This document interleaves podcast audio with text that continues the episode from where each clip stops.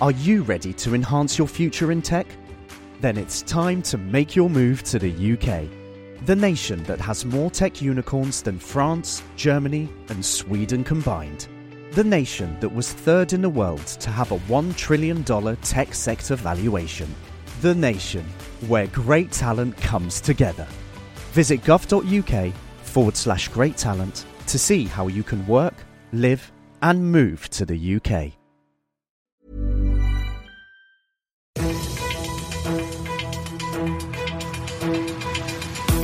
95 5 Charivari, das München Briefing, Münchens erster Nachrichtenpodcast. Mit Christoph Kreis und diesen Themen. Ministerpräsident Söder wird in Sachen Lockerungen konkret wie nie und sie könnte, was das angeht, der Spielverderber sein. Die britische Corona-Variante breitet sich auch in München aus. Servus und Hallo, schön, dass ihr wieder dabei seid in diesem Nachrichtenpodcast. Da erzähle ich euch ja jeden Tag innerhalb von fünf Minuten all das, was ihr aus München heute wissen müsst. Das könnt ihr euch dann jederzeit und überall da anhören, wo es die aller, allerbesten Podcasts gibt oder jetzt um 17 und 18 Uhr im Radio. Letzte Woche das Bild vom zugefrorenen See, bei dem man nicht wisse, wie dick das Eis ist und heute das. Ein Berg, egal wie hoch er ist, muss am Ende bestiegen werden. Ja, Ministerpräsident Söder hat's im Moment mit die Corona-Lage beschreibenden Sprachbildern. Womit er es gar nicht hatte in den letzten Monaten, das waren Lockerungen. Heute, am heuer digitalen politischen Aschermittwoch seiner CSU, schlägt er da andere, ungewöhnlich optimistische Töne an. Wenn die Zahlen jetzt besser werden, werden zum Beispiel in dem Segment natürlich bald mehr Kontakte erlaubt nicht nur mit einer Person, sondern mit zwei Hausständen beispielsweise. Und vor allem das Treffen von Kindern darf dann wieder mehr möglich sein, wenn die Zahlen weiter so stabil bleiben. Gestaffelt ab Anfang März kann er sich in der folgenden Reihenfolge auch offene Gärtnereien, dann Geschäfte, dann Kultureinrichtungen und dann Anlagen für Einzelsportarten vorstellen. Bedingung sei überall eine konstante 7-Tage-Inzidenz von unter 35. Wir in München sind da heute den zweiten Tag drunter. Der Wert liegt bei 28,6, Tendenz weiter sinkend. Mehr Infos zu Söders Lockerungsvorstoß heute gibt's auf charivari.de. Einen dicken Strich durch diese ganzen Öffnungsrechnungen könnte natürlich die britische Corona-Variante machen. Die könnte sich auch in München schon ausgebreitet haben, bei der Stadtsparkasse nämlich. Da sind 15 Mitarbeiter, die in München wohnen und sechs, die außerhalb Münchens wohnen, Corona positiv getestet und bei sechs von ihnen vermutet das Münchner Gesundheitsreferat den britischen Erreger. Die Laboruntersuchungen laufen da noch, danach wissen wir mehr. Was wir jetzt schon wissen ist, diese diese Mitarbeiter, die haben alle in einem Callcenter gearbeitet und die Stadtsparkasse verspricht, keiner von denen hatte Kundenkontakt.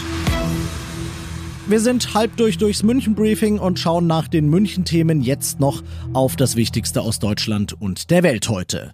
Ja, und diese britische Virusvariante, die ist auch im Rest Deutschlands Thema. 22 Prozent aller Corona-Infektionen, das zeigen Daten des Robert-Koch-Instituts, gehen inzwischen auf ihr Konto. Vor zwei Wochen waren es noch 6 Prozent. Gesundheitsminister Spahn schlägt deshalb Alarm, Charivari-Reporter Benedikt Meise. Etwa jede Woche verdopple sich der Anteil der britischen Variante, erklärte Spahn. Deshalb müsse auch beim Thema Öffnungsstrategie mit eingeplant werden, dass alle zwei Wochen neu überprüft werden müsse, wo Deutschland stehe. Dennoch, trotz Mutationen, die Corona-Zahlen sinken, allerdings nur sehr langsam. Schutzmaßnahmen seien weiterhin enorm wichtig, so Spahn. Auch in den USA ist Corona natürlich immer noch ein Problem. Akuter ist dort aber der Winter.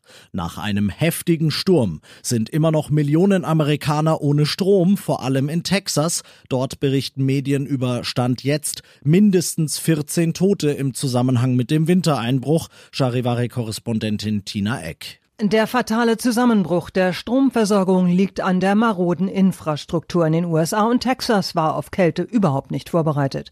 Pipelines froren ein, weil Flüssigkeit im Gas war, Pumpen versagten, Dieselmotoren sprangen nicht an und ein Kraftwerk nach dem anderen ging vom Netz, darunter sogar ein Atomreaktor. Die frierenden Anwohner versuchten sich mit teils gefährlichen Methoden selbst zu helfen. So starben eine Frau und ein Mädchen in einer Garage an Kohlenmonoxidvergiftung, weil sie den Motor des Autos laufen ließen. Und das noch zum Schluss. Sonst immer am Fischbrunnen auf dem Marienplatz, heute pandemiebedingt im Rathaus an einem 0815 Trinkbrunnen. Es war mal wieder Zeit fürs traditionelle Münchner Geldbeutelwaschen. Ist Corona hin oder her schließlich uralte Tradition, das gibt's schon seit dem 15. Jahrhundert. Damals wollten die Bediensteten ihrem Dienstherrn so sagen, hey, nach dem ganzen teuren Faschingstrara könnte der Stadtsäckel mal wieder aufgefüllt werden. Heute wollte Oberbürgermeister Reiter auf diese Art, wie er sagt, jede erdenkliche Hilfe für den arg gebeutelten Geldbeutel der Stadt aktivieren. Vielleicht bringt's ja Glück, so Reiter sinngemäß. Mir fehlt der Glaube daran ein bisschen, aber hey, in dem Fall hätte ich mal kein Problem damit, mich zu irren. Ich bin Christoph Kreis, macht euch einen schönen Feierabend. 95 5 Charivari, das München Briefing. Diesen Podcast jetzt abonnieren bei Spotify, iTunes, Alexa und charivari.de.